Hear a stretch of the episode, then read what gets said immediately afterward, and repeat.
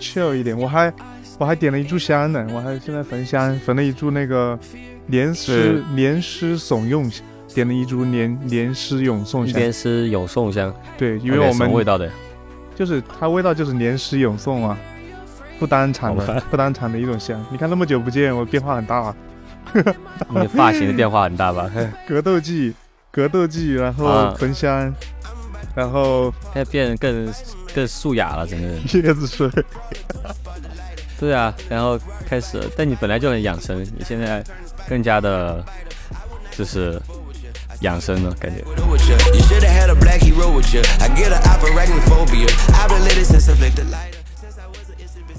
大家好，欢迎收听《汉斯的青春》，我将小众房主拉弟。大家好，我是雅杰。嗯，很久没有录节目的雅。对对，在这在这之前，我想说一下，就是这段可以剪进去，也可以不剪进去啊。就是我想说一下那个我们远程录音之前，嗯，关于录音这件事情了。因为我这么久没有参加嘛，但是我一直又有在听啊很多很多的播客，每天听很多。嗯。然后其中听到有一期啊别的别人播客说到说那个播客之前准备的事情。然后我才发现有一些大播客，原来他们是不准备的，或者是几乎没有准备。就是他们会，比如说今天的嘉宾是什么背景，他们会去读资料嘛。但是在当下的话，他就不会准备，他可能准备一些关键字，然后让这个呃形式怎么往下走，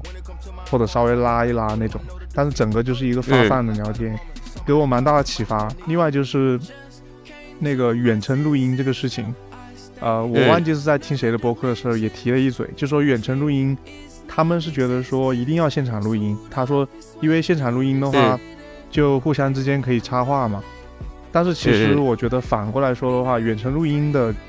呃，远程录音我们就可以多注意一点，就是说我们可能就不能够插话。比如说我们每个人阐述完自己的观点之后，然后另一个人说，阐述完另阐述完这个人的观点之后，另一个人说，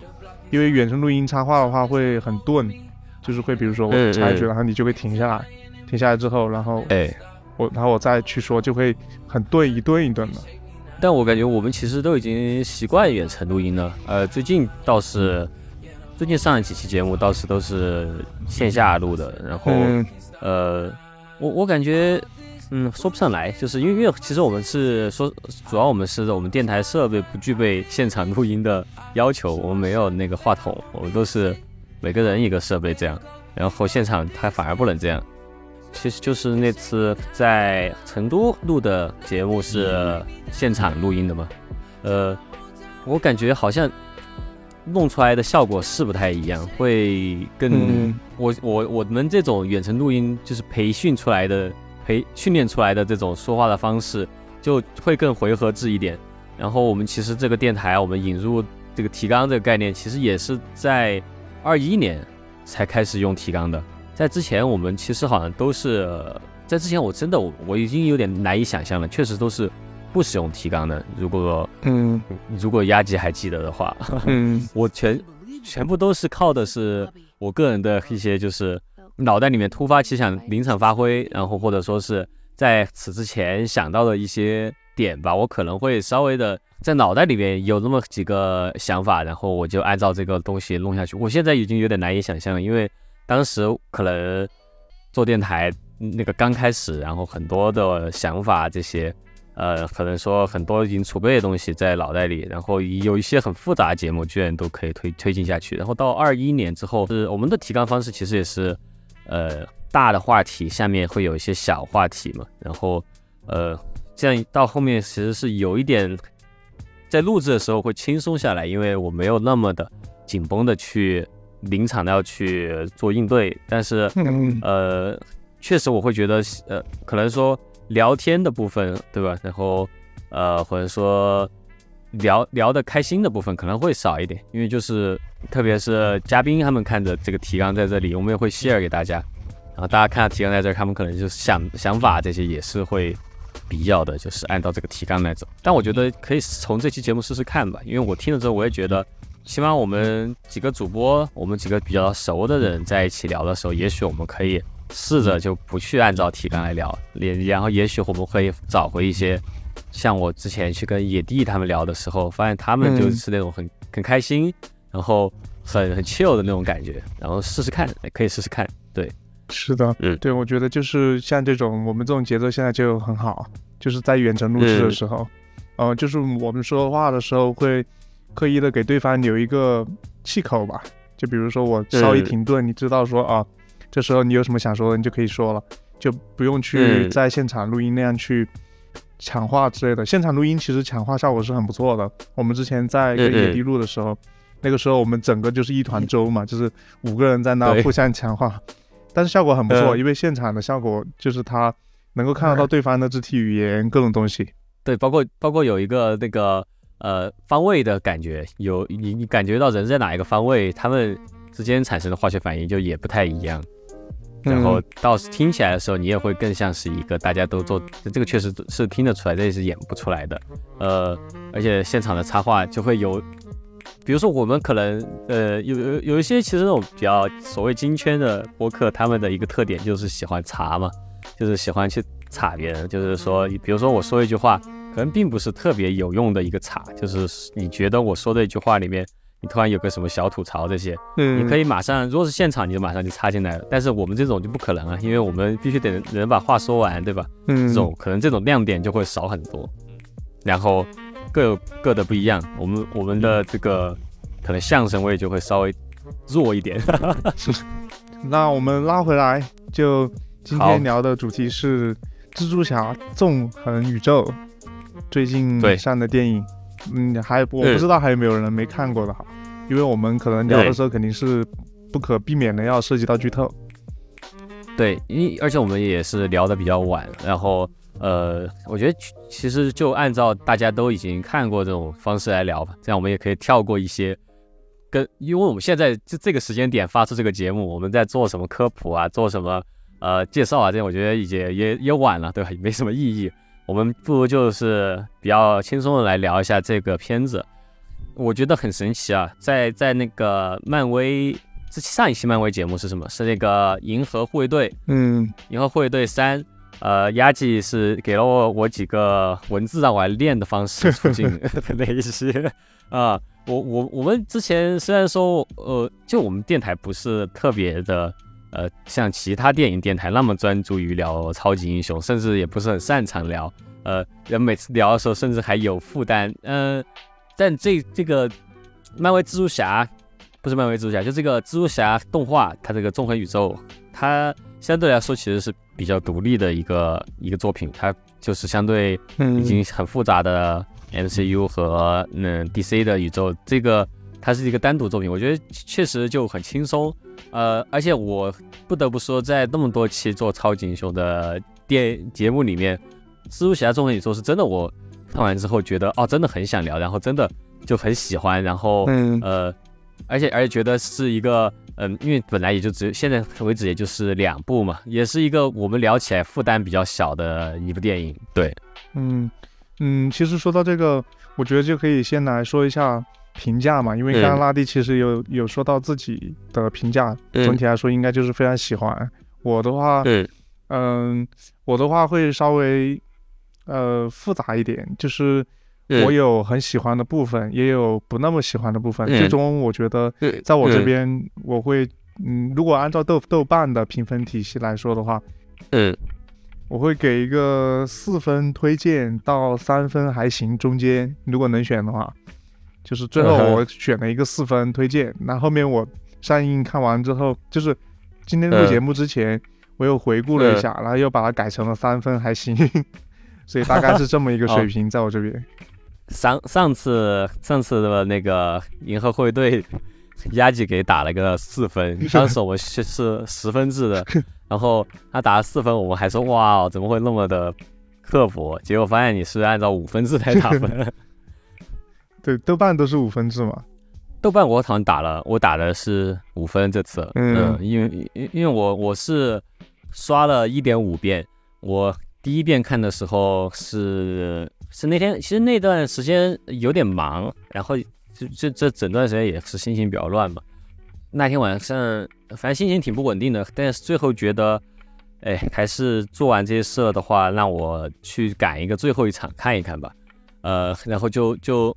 嗯高估了自己的一个骑车的速度啊，然后就买了一场徐家汇的票，然后离我的住的地方其实还有点远，然后就发现原来根本骑不过去，然后打个的过去之后，发现已经迟到了四分钟，对，三十开场，三十四到，然后我因为迟到之后，我就赶紧冲进影厅，我就没有仔细看那个影厅很奇怪，它是好像是叫二，反正它是个二号厅的样子，但它二号厅分两个影厅。一个是 IMAX，一个是普通二 D。然后我当时买票的时候，我也没仔细看。然后我就想，哇，有有 IMAX，我肯定会去 IMAX 啊。然后我就直接就冲进了 IMAX。然后一进去之后，其实影片以第二遍刷，我才知道已经演到了一个过小时过去了之后的快后一个小时的部分了。然后我一进去之后，我就就开始看，然后很多的疑问啊。但是因为就是蜘蛛侠他的这个，他大概之后会讲什么，我也知道嘛，所以说我就会觉得，哦。该不会就是这四分钟，确实他们就是花了四分钟时间就把前面很多很多很多，就是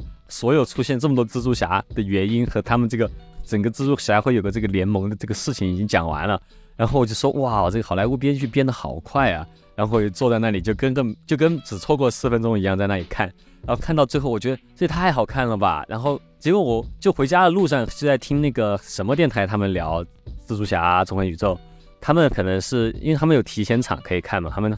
那个节目发的很早，然后听他们聊的内容，我发现都都都没看啊。然后他是他让他聊到我进去看的那部分的时候，他们聊的样子好像是已经很后面了。然后我看表，我才发现哇，我才看了一个小时的电影。然后我就呃很遗憾，就只有再买了第二天的另第二的的一张电影票，而且因为我已经看看过 IMAX 了，我没有办法。就是在在降级去看更差的屏幕了，所以说 又买一张七十多的 IMAX 的票来看那个 IMAX 版的《纵横宇宙》，然后第二次看就终于从看到它前面也有很多很精彩的文戏啊这些，因为看了两遍，然后我还是觉得很新鲜，而且觉得那些呃镜头啊，就是他的一一些表现方式啊，包括他这次的故事和他的每一个人物设计，我都很喜欢。就是第一，很少见的有。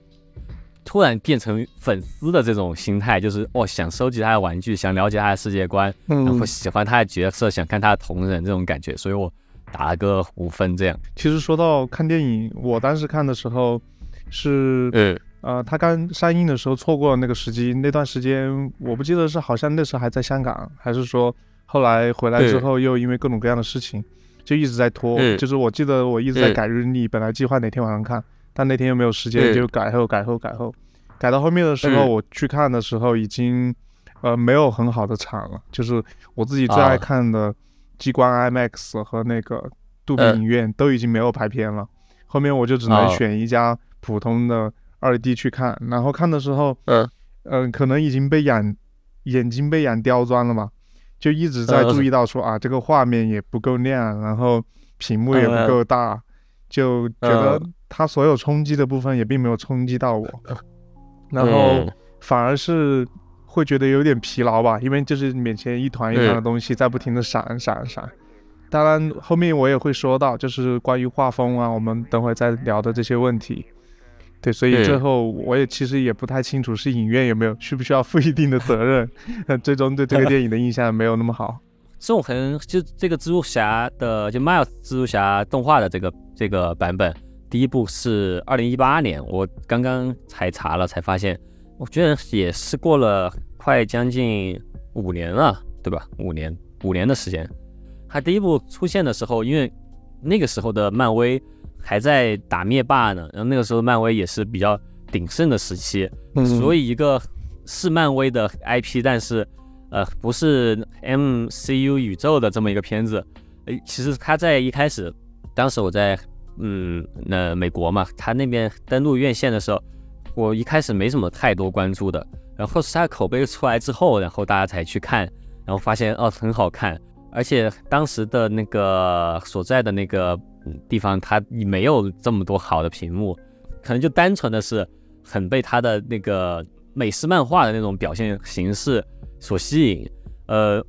但我觉得这一部可能确实就是跟屏幕有有关啊，因为这部它的设计的蜘蛛侠宇宙变多了。呃，我我第一次进影院看的时候不是迟到了一个小时嘛，我是从那个地方开始看的，从蜘从 Miles 被抓进他们的那个呃蜘蛛侠联盟，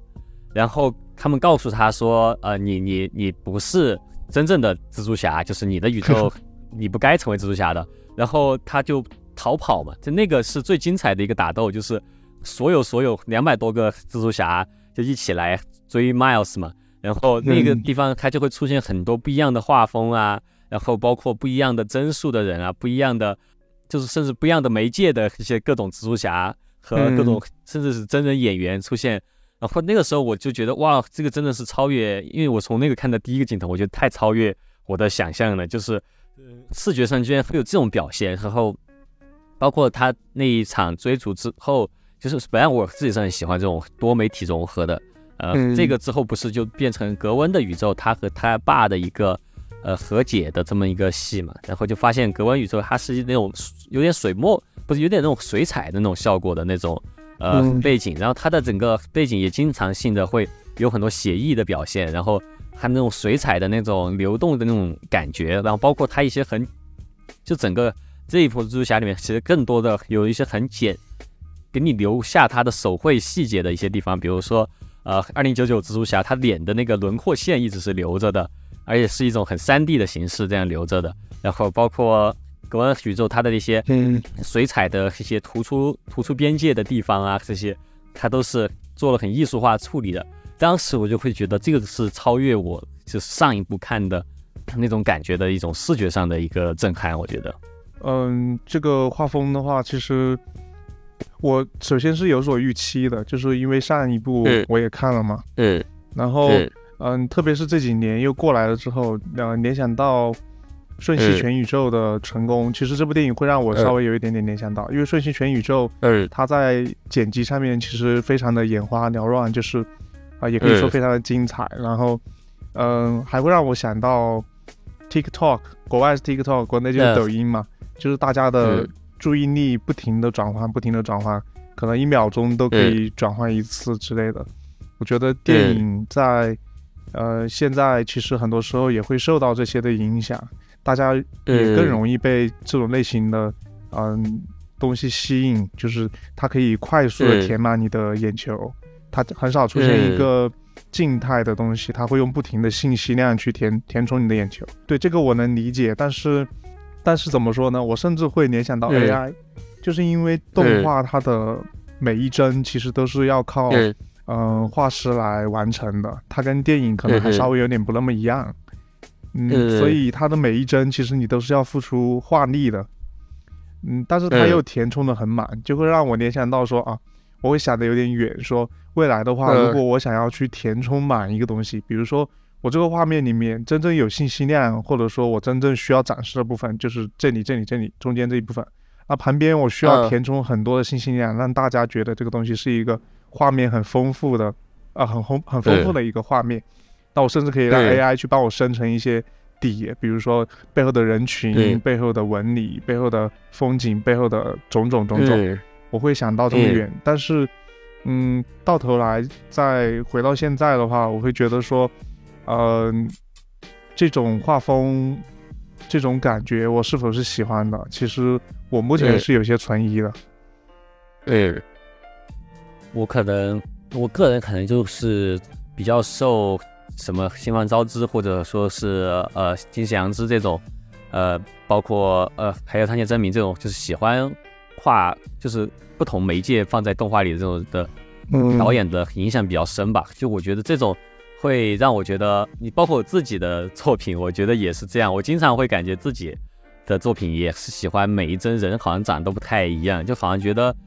不一样的那种媒介加入进来，确实会给人一种刺激。但很多人也会在讲，就说在这个 AI 现在做动画已经成为一种不可避免的趋势的时候。这个蜘蛛侠这个片子，它反而用了这么燃烧人力的这种方式来做动画，呃，它也是一种对于呃 AI 的一个就是一种反抗，因为它和宫崎骏那种是不一样的。宫崎骏那种的话，它是就是呃大家都是按照宫崎骏的准则，然后宫崎骏的标准，然后一帧一帧非常勤勤恳恳用手来画，对吧？但宫崎骏也要出新片，也不知道他之后他新的片子他又会用什么样的，他也在拥抱新的技术。嗯，他这种的话，他是属于融，他有一种。当然，它具体后背后的制度是什么样，我不知道。但是它给人的感觉是融合了不同的艺术家，但还是以一种很手作的质感在完成这么一个作品。而且这在蜘蛛侠纵横宇宙播那个上映之后，我在小红书上最常看到的一个 post 就是我我参与制作的影片上映了，就是小红书上你就看得到有很多幕后的这些各个国家的人在分享说啊，嗯，蜘蛛侠吗？对，对，还有那种画师啊、特效师啊这些，因为又一千多人团队嘛，就很多都是中国人都在那里说我的那个作品上上。有的人是说他是做闪电效果的，有的人是说他是做那个宇宙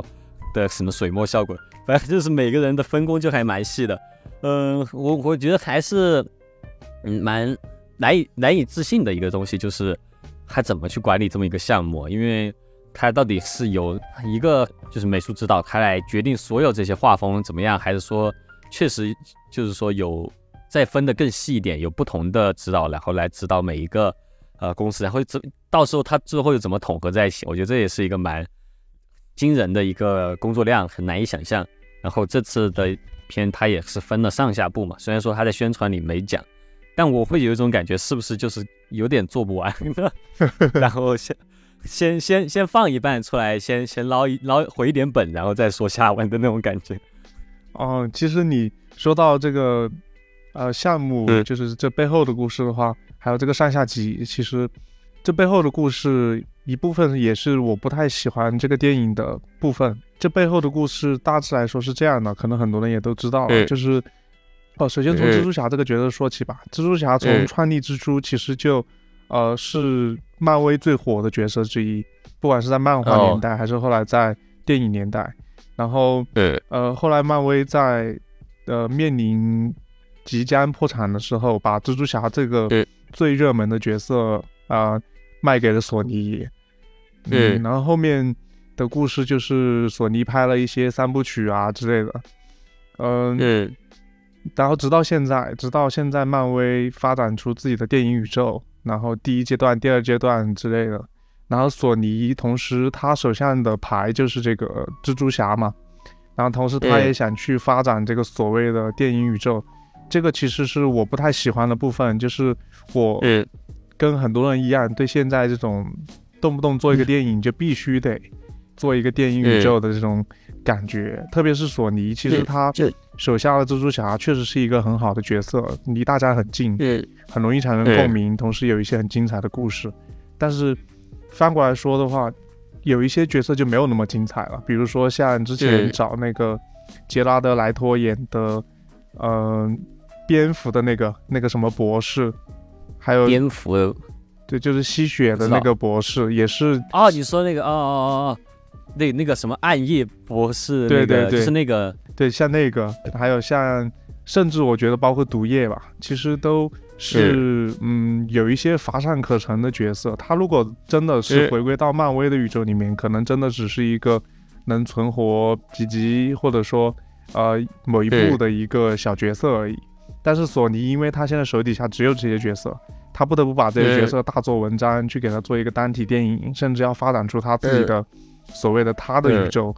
嗯，所以整个这背后的这一套故事，其实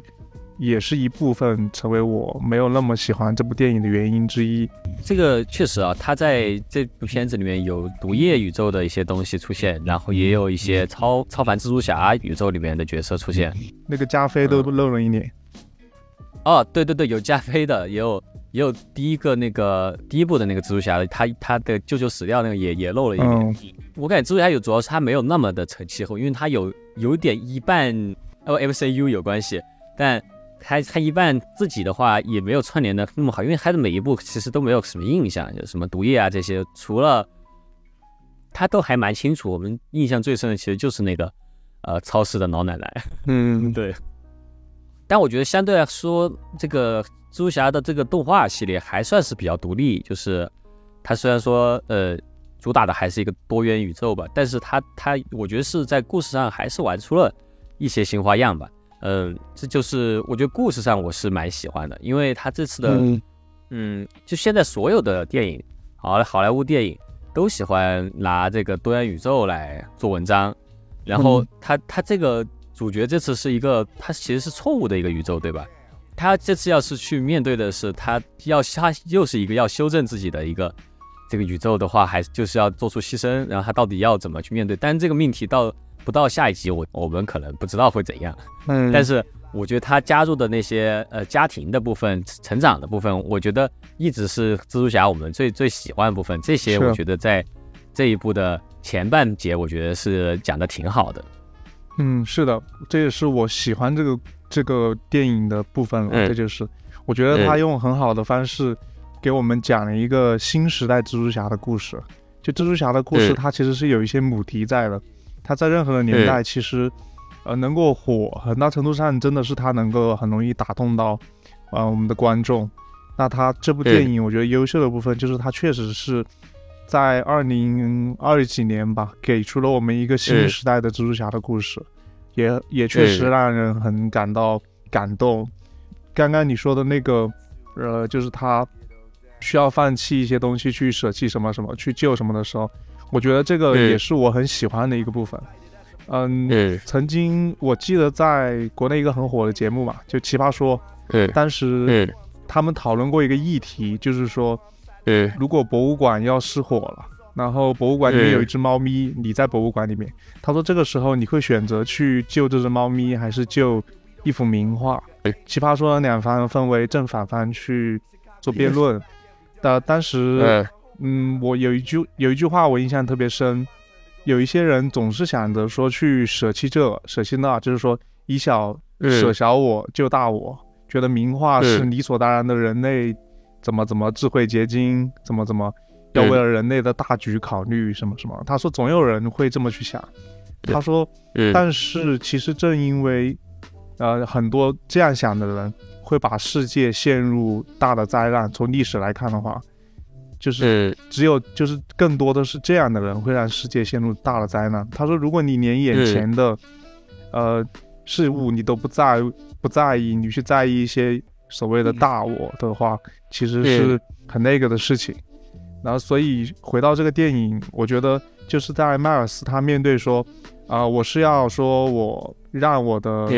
我的宇宙的某某死去，去完成这个所谓的我忘记他那个叫什么网络来的，就是去完成这个网络。嗯，他的这个时候对，反正他们的这个就相当于他们的主宇宙吧。对，就要完成这个网络，还是说还是说我要把这个人救回来，就是我面前的这个人。我忘记是是他父亲要死还是谁要死来着？是他的父亲。对对，所以他后来他的决定就是他会救面前的人，就是说我，嗯，也就是说会救小我吧。他你可以说他不顾大局，就是说什么啊，没有像其他的蜘蛛侠一样，为了顾全整个蜘蛛侠的宇宙，去舍弃自己的亲人来完成这个蜘蛛侠必须经历的什么什么什么。我觉得这其实也是我近些年的价值观的变化吧。我有时候会问自己说，如果我面临这种抉择的时候会怎么办？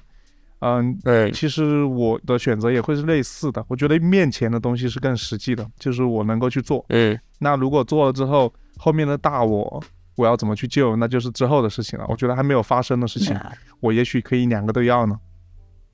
嗯，对，这次蜘蛛侠他的。他宿命说所谓他们的这个什么网络，就是说蜘蛛侠宿命就是要死两个人，先要死自己的舅舅，然后叔叔。对，对于 Miles 来说，就上一集死了舅舅吧，就是徘徊者。但对于彼彼得帕克来说，就是他的叔叔，对吧？然后，然后他们其实，在蜘蛛侠漫画里面，嗯，蜘蛛侠还要经历一个成长，是警察要死，一个警官要死，就是呃。就是警长，对他那个警长好像在每不同宇宙都是不一样的，有时候是他女朋友的父亲，有时候是好像就是对于格温的宇宙来说就是他的父亲。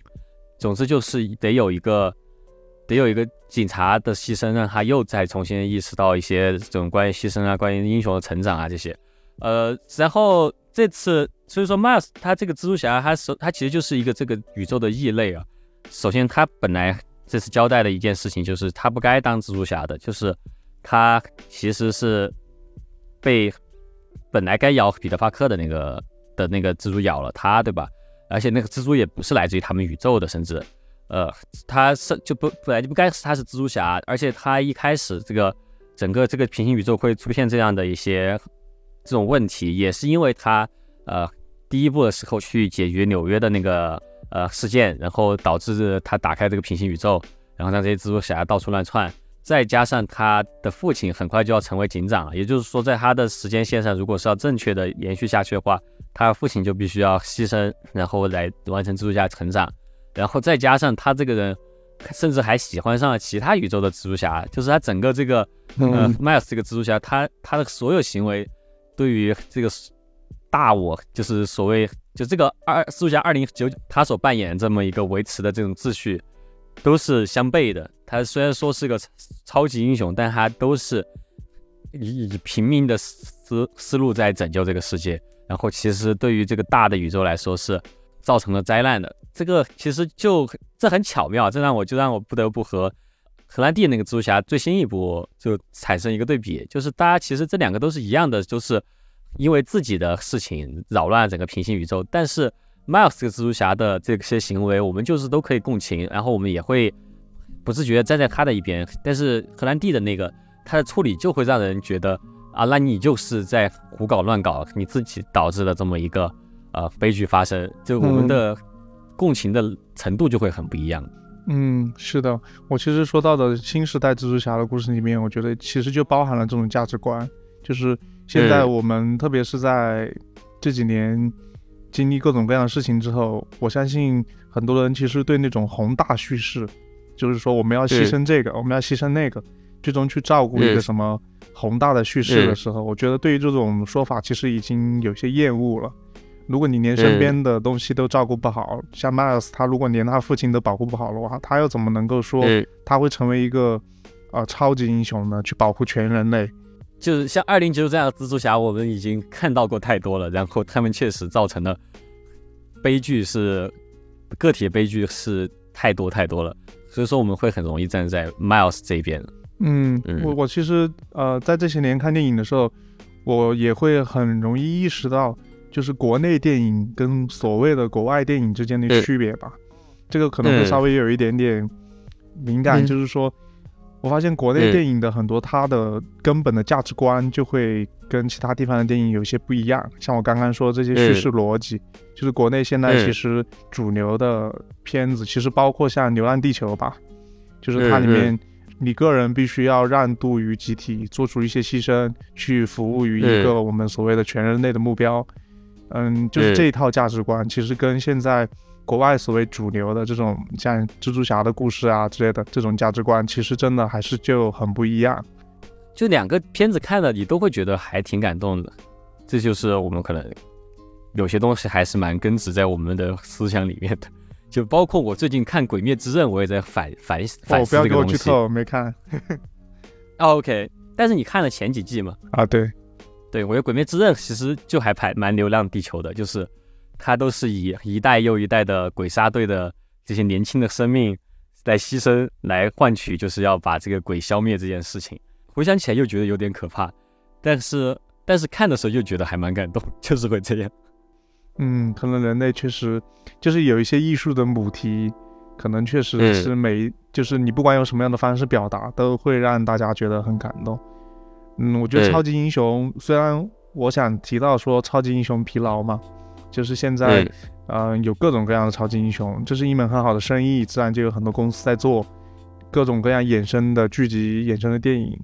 呃，其实超级英雄疲劳是我自己个人也会有的事情，但是好的故事或者说好的电影，确实到现在还是也能够打动人的。这次其实我觉得他的角色我都很喜欢，这是他的一大卖点，是很多的蜘蛛侠嘛，但主要的还是就那么几个。呃，我我大家最喜欢是那个朋克蜘蛛侠，就是啊，Hob Hobby 对吧？呃，是一个他的他是一个一个很 anarchy 的一个蜘蛛侠，然后他在整个故事当中，你会觉得他挺亦正亦邪的。然后包括因为国内字幕的这种翻译，会让很多国内观众误认为他和格温出轨，呃，格温会和他出轨这件事情，其实他是一个 gay 嘛。这个其实在在英文里。对，在英文里面，他其实有说我我经常出没于 gay bar 什么什么，但是国内翻译的是男同男同胞酒吧，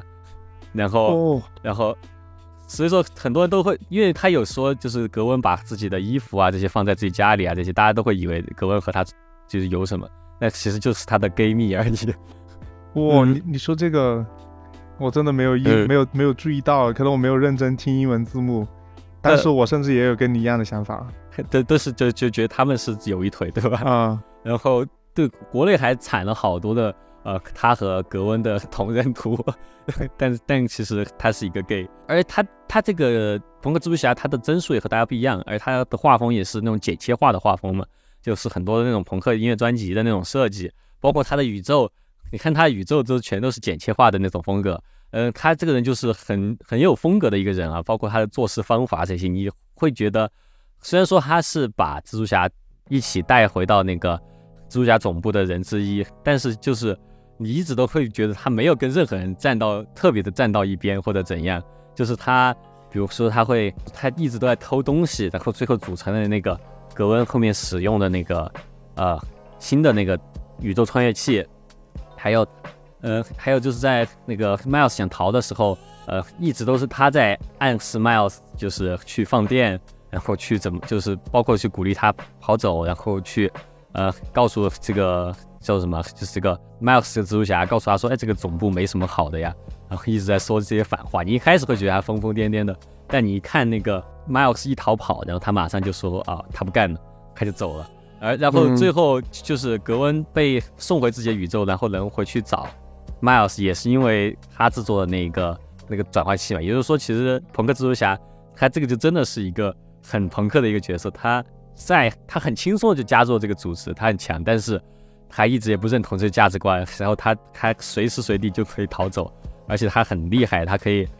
自己就可以拼装出这么一个穿越器。而他在之前有一个台词就说，就是 Miles 蜘蛛侠说：“哇，你们都有这个穿越的这个东西，我也想要。”他说：“你自己做一个不就好了？”然后就发现，哎，他结果真的就是会做这个东西，对，就很厉害。嗯，然后就很受欢迎。对，嗯。我要引入一个比较有争议的话题，就是你觉得朋克是 gay 是 OK 的吗？就是我我再我再补充几句哈，就是这个说起来好像有点嗯有点刺激，有点冒犯，但其实。我想说的是说，呃，在朋克或者说 rapper 的语境里面，或者说 rapper 就 hip hop 的语境里面，我觉得 hip hop 是 gay 也是一个很争议的话题，也是一个对。是不是能被接受的话题。因为我觉得在他们的语境里面，呃，会更多的去把这个东西作为一个骂人的话，比如说你看美国的很多 rapper，他会说你像个娘炮，你像个什么什么。但这种时候，他们自己作为 gay 的话，是否是可以被接受的？就是如果你作为一个 rapper。你成为你主动出柜是否是可以被接受的？那我觉得朋克也是一样的道理。你觉得作为朋克的话，是 gay 是 OK 的吗？我觉得朋克相对来说，其实因为也经历了好多好多次革新了和和分支了嘛。就是因为我觉得朋克它的内核本身其实它是一个呃，就是反主流的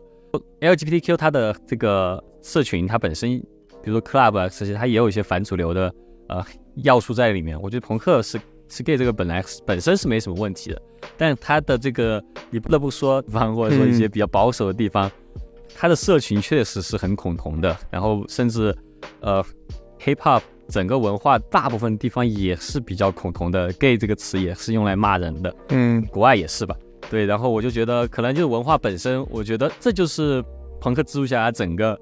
就有魅力的地方，他完全是出其不意、难以预测，而且他是完全是拥拥抱自，就是他自己就是自己，然后他他甚至不会就是完全按照你们所想象的那，因为他一开始是戴着头套的，是一个墨西干的头上铆铆钉的那种造型嘛，那他头套脱下来之后是一个黑人，而且他的那种发型也是那种比较黑人社区的发型，你会觉得，呃，就是他的这个。人间体不叫人间体，那个叫什么？就是他皮下嘛，什么？他的人这个人本身的形象和我们就是，呃，而且他是个英国口音嘛，跟我们想象的就英国的朋克就完全不是一个形象。我就觉得这个是更加朋克一件事情，他就更加的反主流、反直觉的一个东西。我觉得这个设计就还蛮好的。是的，这种矛盾体总是总是会很吸引人。就像我一直觉得说，嗯，漂亮的女孩子往往是那种。就是有有点长得像男性的女孩子是特别特别漂亮的，就是她有那种很呃很浓重的这种毛发呀，或者说呃很男性的一些骨骼呀之类那种是很漂亮的。扯远是的，所以我觉得有一部分我不太喜欢了，就是他看的很不过瘾，就是比如说他的上下级设定嘛，这个也是很多人在讨论的。嗯，这个也很容易让人联想到说复复联，因为复复联的第三部、第四部也是分上下级的嘛。就是，但是我觉得它呃，相对于复联来说的话，复联的上下级其实会更加独立一些。复联的复联的上级，你可以认为它是一个悲剧嘛。最终，其实主创当时在接受采访的时候也有提到说，复联的上集其实它的主角是灭霸。就是它的上集，其实其实英雄是配角，主角是灭霸。我觉得他确实也达到了这个目的。最终大家看完之后，整个是一个呃悲剧的，然后是一个以灭灭霸为主角的一个叙事。呃，那在蜘蛛侠的话，我觉得它的上下级分的会更加仓促一点。就是确实我也感觉到，像你说的所像你所说的，他可能有太多的素材，或者说太大的成本，就是。做出来之后，可能四个小时都没法往下剪，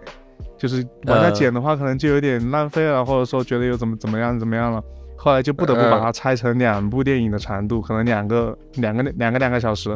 这样的长度，所以它中间拆开了之后，我觉得它的这个单独某一集的叙事会没有那个复仇者联盟那么完整，你会觉得说哦，我看到一半我就被结束了，真的像一个电视剧一样。嗯，他是真的就是突然间就 to be continue，因为情绪推到很高的地方，然后就结束了。因为他是按照还是按照三幕剧在拍，但他是在第二幕第二幕的结尾 突然就截掉了，然后第三幕好像要成为一个整个一个电影一样。对，这个是个问题。我我我会觉得它的原意上应该不是这样这样分的，他真的有可能是。出于其他考虑，但这个他们我没有去看他们的采访，我也不太知道。然后就是，但是也是明年三月份嘛，我我觉得可能可能有可能有制作周期的问题，或者说是出于呃就是影片回本上的考虑。我觉得，因为我们这些看了上部的人，我觉得大很绝大部分人一定是会去看下一部的。也就是说，他这在在票房上，他一定是一个很好的一个想法，我觉得。其实我觉得是一个很冒险的想法了，因为嗯嗯，如果你在成本端没有控制的那么好，如果是因为这个原因啊，我们假设没有控制的那么好的话，你最终要把它拆成两集。但是像我们做互联网的背景的都知道，就是有一个叫做漏斗模型的东西，就是你每多一个步骤，其实你的流失率是非常大的。比如说你本身一部电影，如果你控成本控制好，你用一一部上映。这个是大家看了就去看了，没看了就没看嘛，反正就是你最终达到了一次性完成了你这个目标，它不会存在任何的流失率。但如果你把它拆成了两部同一个成本的电影，你把它拆成两部之后，上一部下一部，这个时候虽然貌似好像你可以去挣挣两份钱，但实际上这个中间，嗯，比如说看第一部的他。看了，对，有这么多人，那第二部还有多少看过第一部的人去看呢？这里就有一个巨大的漏洞啊！但是没有看过第一部的人去直接看第二部，又会影响到他的观看。他说觉得啊，我没有看第一部，那我第二部是不是就也不用去看了？就是这个可能也会是一个问题，是一个大问题。嗯，但但不知道哎，这个确实是哦。就就算是现在好评成现在这种状况。第二部可能肯定还可以预见票房不会至于十，对，我觉得这也是，对，这也是为什么就是那些什么几部曲的电影往往就是很难延续的太长的原因，我觉得。嗯，因为它每一部都是一个漏斗，然后，嗯，然后，那我也觉得这就是漫威它最近示威的一个原因，就是因为它它漏斗也太多了，因为。它而且它是它是强关联的，它的这这几个阶段，你真的是要获得，呃，你知道的越多，获得的快感是越多的。那你这个它的所需要的成本就是很极高的呀。有前面那么多部电影，现在看起来就是会很累。嗯，但是也不是说完全不可行的。这个会让我联想到像一些艺术跟商业平衡的比较好的导演，像我个人觉得哈，像诺兰啊，或者是说啊那个维伦纽瓦呀。嗯，他们的片子其实你可以去深究，它里面有很多的东西是你懂得越多越越能够享受到的。但是如果你什么都不懂，你走进去电影院去看一部诺兰的，哪怕《星际穿越》，嗯，或者说《盗梦空间》，或者说维伦纽瓦的呃《银翼杀手二二零四九》，或者是沙丘，哪怕你其实进去之后你不懂这个设定，你也能获得很大的享受。觉得这是现代电影一个比较比较普遍的东西，就是它的可能他那对于对于这种漫画改编的电影来说，也许他需要做的就是说，他可能把这两部分分开。就是如果你是一个呃漫威迷所谓或者 DC 迷的话，你能够获得的乐趣。和那些普通的观影者，他能够获到这个电影本身的乐趣，比如电影本身的，像你说说的三部曲或者什么，它有跌宕起伏嘛，然后它有画面的享受、音效的享受，这些是一个普通观众能够享受得到的。我觉得这两个部分是可以同时兼备的，也是一个，也不是说不能够完成的。嗯，是，可可能就是这个，反正我觉得这个是系列越长。它该考虑的东西会越多吧，这也是蛮新的一个东西。其实你你说影史这么久，有多少能够像什么《速度与激情》或者漫威一样拍这么多人？就是他们的方式也不一样，感觉。嗯，是的。我觉得这个片子我很喜欢的一部分是，我觉得他音乐真的很做的很棒。他音乐是在这片子，哎，就是呃所谓的小黑猪，就是 Miles，他的游戏我也有玩。然后他的在另外一个就是他这个电影嘛，他我觉得他比较吸引我，就相对彼得帕克蜘蛛侠更吸引我点就是，我觉得 Miles 他的整个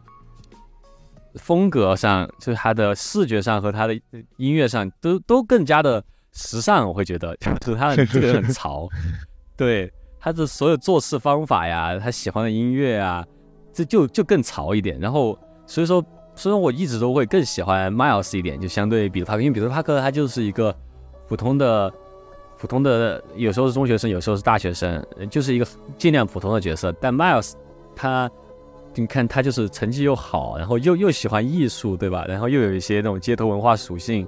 家里面甚至背景上是黑白通吃，对吧？嗯，他爸爸是普通中产的一个警察，然后他的叔叔是徘徊者。然后偶尔还会跟一些很黑地下势力有打交道，然后就觉得很，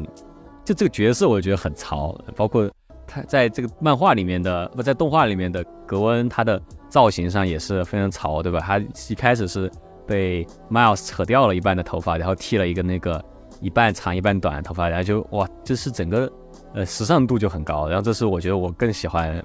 Miles 的一个原因。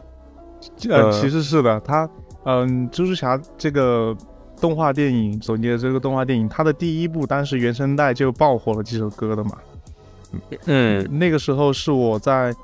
嗯听的最多的两个原声带，一个就是这个蜘蛛侠，那个时候是叫什么宇宙来着？我忘了，叫做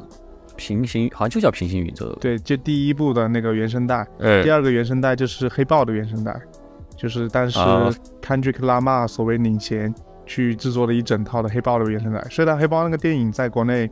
呃，评价比较一般，可能在国外评价也是比较两极化吧，我不知道，呃，但是它的这个原声带确实做的是非常的不错，那个时候是我听的最多的两个原声带。当然，这两个原声带比的话，我又觉得说，呃，其实都很优秀了，都是最顶尖的团队去制作的，但是可能因为黑豹的那个，我觉得还是堪吉克拉玛一定的功劳吧，可能他他们的原声带会更加。在我心里会更加接近概念专辑一些，就是大家针对黑豹这个主题去创作，然后最终是服务于某一个概念了。嗯，那蜘蛛侠那个确实也很好听，但是它就是会更加就没有那么概念嘛，但是也很不错的一家原声带。之前老师也有在讲嘛，就是说现在的大部分的流行文化，呃，hip hop 也好，甚至是摇滚也好，它都有一定的黑人根源属性嘛。嗯。行为方式也有，而且他的那个胳肢窝流血的那个战服也很帅啊！我觉得那个就是对他的那个掉漆的那种感觉哦。而且我真的很喜欢徘徊者 Miles，就是那个角色一出来的时候就觉得我操太帅了！而且网上做他和那个他和蜘蛛侠 Miles 的呃 CP 同人的人也很多，就大就是大家什么都磕。天呐！嗯，我们最近最近其实我感觉国内上的电影还挺多的。我之前加入了一个呃公司同事创的一个电影群，那个公公司同事他是之前做电影自媒体的，然后能够拿跟很多影院有合作。之前我们也去呃锁座位，就提前锁座去参加了一些首映，感觉到一点优越感啊，就是提前在这种成都最好的影院去锁座，锁到最好的座位，然后去看那个首映，嗯。所以后来，呃，所以后来他也能够接触到，提前接触到一些上映的资源。只是我今年最期待的，当然还是，嗯，我不知道《沙丘》好像是今年上吗？还是去还是明年？今年上。对，最期待的《沙丘》，然后最期待的，呃，洛兰拍的那个《原子弹之父》的那个电影，不知道国内能不能上？最期待的。那个好像要上，那个应该要上，但是时间没定。《沙丘》的话，应该是已经定档了。就是确定一定可以上，但是那个洛兰那个还没有定档。我我对我还挺期待今年再多上一点，就日本的片子，因为今年也上了不少，呃，什么《余生十年》什么稍微想起一些，然后什么就蛮多的。今年的各种引擎多了很多，我感觉电影院的东西又突然值得去了。啊，是的，是的，我家旁边。不，之前有一个激光 IMAX 嘛，很近，在万象城。然后后来那个影院关了之后，每次我都不得不去成都最好的那一家。那家虽然是最好的，但是离我家很远，在那个成都南边，靠近科技园那边。嗯，哦，对，我们每次活动也是都在那边，就是我们这个影这个一观影群的活动。然后现在家旁边附近这个也重新开业了，他们说是换了一个物业，就从以前的，好像是。百老汇吧，百老汇影城换成了万象城自己的影城，叫万象影院。然后它的激光 IMAX 依然也还是有，所以我现在就不用跑那么远去看了。之前的之前我们是因为没什么片子可聊，不知道聊什么。现在是挺多的，也不知道聊什么。然后对，闪电侠你会去看吗？我想我会去看，我要去看。闪电侠感觉应该也是比较独立吧，相对其他 DC 电影来说。是的，而且我稍微漏了一点，就是我现在不太喜欢在看电影之前去看那些影评。但是有时候不小心刷到那种标题，感觉闪电侠应该也是一部很不错的电影。感觉闪电侠我会去看，甚至口碑很差的变形金刚我有点想去看，因为 因为他有那个星星队长。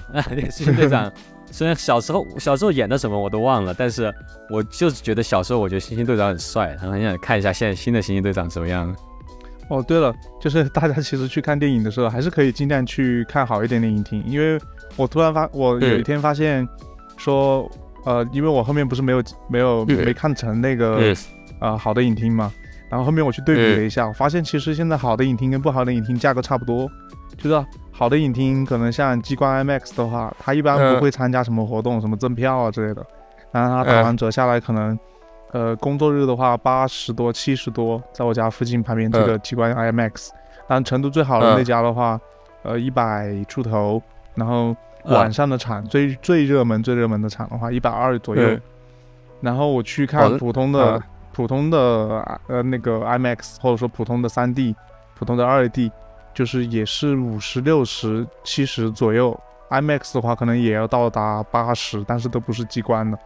其实我感觉就差别没有那么大。然后像杜比影院还会更便宜一点。杜比影院的话跟普通的 IMAX 价格差不多。就大家有条件的话，还是可以找到自己附近。嗯，这种杜比影院啊，杜比影院跟杜比全景声不一样，一定要区分清楚。就是杜比影院跟激光的 IMAX 去看，如果有条件的话，确实有些比较偏的一些院线，它它其实可以有个二三十的那种，二三十的也蛮多的，但确实挺烂的。我之前给大家讲了嘛，说那个 上半屏幕都不聚焦的那种。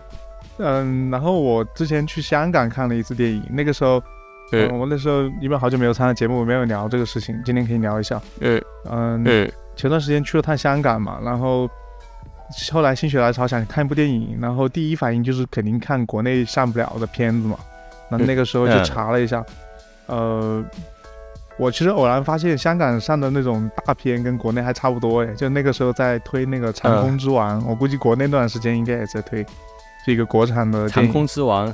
应该是国内的电影大片，就国内应该也在推同时间，然后香港也是那段时间在推，但我就不太想看这种国内能看得到的，我就翻，呃，后来锁定到两个类型的片子，一个是恐怖片，国内上不了的，还有一个就是当时还有影院在放 John Wick，然后对，呃，后来我显然是选择了 John Wick，虽然那个时候 John Wick 其实已经下映了，它其实现在只有一些。零星的影院在放《John Wick》，真正上映应该是今年三月多左右，但是我去香港的时候已经是五月底了，只有一两家影院在放。嗯，但是我就其实有一点点担心嘛，担心他们的影院只有那种偏厅、侧厅在放，效果太差。呃，但还是去看了，嗯看了之后发现香港的影院它的下限还比较高，就是它的侧厅效果也嗯还不错。然后我们正好坐的哦位置也比较好，因为人不是特别多，选的最好的位置，比较靠前。嗯然后呃人也不是特别多，然后看的时候，嗯我第一次在大荧幕上面看这个 John Wick 嗯这类的电影，我那个感觉嗯真的是让我找回了我当时看第一部的感觉。我当时看第一部的时候，一整晚没睡觉，就是拳头握紧，实在是对我来说太震撼了，因为它相当于是开启了一个呃功夫片的新时代吧。我后来也听海岸电影周，就是几个拍武打片的这个所谓导演、编剧，嗯然后行业从业人员，嗯，大家一起在那里嗯聊这个武术片、武打片的这个今天跟未来嘛。嗯把它录成了播客。我听了那一期，大家其实就经常有聊到说，这个武术武打片分几个阶段，什么香港时代啊，后来香港的嗯这些武术指导被到好莱坞去当武术指导，然后又带着整个好莱坞的这个武术审美是怎么样怎么样，然后最后又怎么怎么，他们发展出自己的东西之后，进入到 John Wick 这个时代，就是从二零年或者一九年之后开始的这个时代。嗯，就嗯相当于是他开启了一个新的时代吧。他还说，他还说了一个很小的问题，他说以前的嗯武打片一直没有解决一个问题，就是说，如果你在打架的时候拿出枪怎么办？以前的人从来嗯没有解决过这个问题。以前的人每次都是说嗯要去握手啊，把枪打掉，然后怎么怎么样，就是然后再开始两个人必须要用刀。所以以前的人看武打片的时候，经常会讽刺一句说啊，那为什么不用枪？但是 John Wick 嗯算是从根本上解决了这个问题，就是在他的世界里面，呃枪是最没有用的东西。我当时看电影的时候，我就跟朋友说，呃我说枪是最没有用的东西，因为你用刀的话都是一刀杀，但是用枪的话你要打很久，几乎每个人都有全套的防弹装备，然后特别是那种来捕杀他的人，几乎是戴着头盔的，呃你只能把呃枪塞到他的那个头盔缝隙里面去打，才能把他打死。但是刀是可以把那个防弹衣砍破了，虽然我不知道原理是什么，但是反正枪就是那个世界里面最没有用的东西，所以它整个会让你解决解决掉这个小问题之后，会让你觉得这个枪钢钢腹嗯真的非常的帅，而且它里面嗯他的武术指导应该是非常懂现代搏击的。我最近也是在学嗯巴西柔术嘛，你就发现它里面的很多武术是非常杂糅的，就所谓的 MMA 嘛，就是 mix 嗯 material 呃 art，就是混混合了各种各样的武术的一种。那里面有用到嗯巴西柔术的部分，我会非常的兴奋。比如说他 John Wick 第三部里面，他有一部他他在打一个很厉害的人的时候，他最后是以一个就是单挑嗯巴西柔术是很强的，他跟那个人打的时候，他用了嗯很多巴西柔术的摔法，然后最后降服技。我当时看的整个人都就是血脉喷张，因为这都是我们平时学的东西啊。然后他在荧幕里面啊真的给你打出来，而且是打得很厉害的人把他降服，就真的非常非常的刺激。John Wick 哇，我也我也没有看，但网上应该也看的看到了吧？现在对，John Wick 我觉得真的真的非常的好看。虽然，呃，我再回来跟大家聊的时候，有些朋友会觉得说就褒贬不一嘛，觉得说哎没有以前那么好看了，怎么怎么第一部才是真正划时代的呀，什么什么。但我觉得其实他的最新那一部，呃，他有很多部分我也非常非常的喜欢，比如说他的一些调度，就是就是完全你不知道他是怎么做到的，就是那种在巴黎的凯旋门那种，就是所有的车所有的车在那边，然后你在车中间去打架，然后所有的车就这样开着，就是你真的不知道他是怎么拍的这个电影。还有那种就是俯视的镜头，像打游戏一样，像我们小时候打那种那种魂斗罗或者什么，你从一个俯视的视角看一个人。从从上帝视角看所有的房间，你都能看得到。然后你看他从一个地方走到另一个地方，去解决掉清空所有人，那种感觉真的是从来没有过的，很新奇的一些体验，从来没有过的。你看 John Wick 他也解决了这个几部曲的问题了，他只要没有剧情，他就可以每一部都是对 对新鲜的。对，是的，是的。就像我之前的看法也是觉得说，现在我们把好故事已经讲完了，我自己一个暴论吧，我觉得我们已经把好故事讲完了，所以我现在看电影更多的也不是看太多故事，更多的还是喜欢看这种电影的体验给我带来的。行，那那那最后就是希望那个 Marvel Legend 那个蜘蛛侠纵横宇宙系列这个价格赶紧降下来，然后 如果一百以下可以收一个，对，差不多就这样。行，那今天节目就这样了，观众朋友们，拜拜，拜拜。365, seven days a week, we catching up vibe. Type of time we on, type of time we on. Type of time we on, type of time we on. Seven different days, yeah. 365, all the way live, yeah. Type of time we on, type of time we on. Type of time we on, type of time we on. Type of time we on, type of time we on.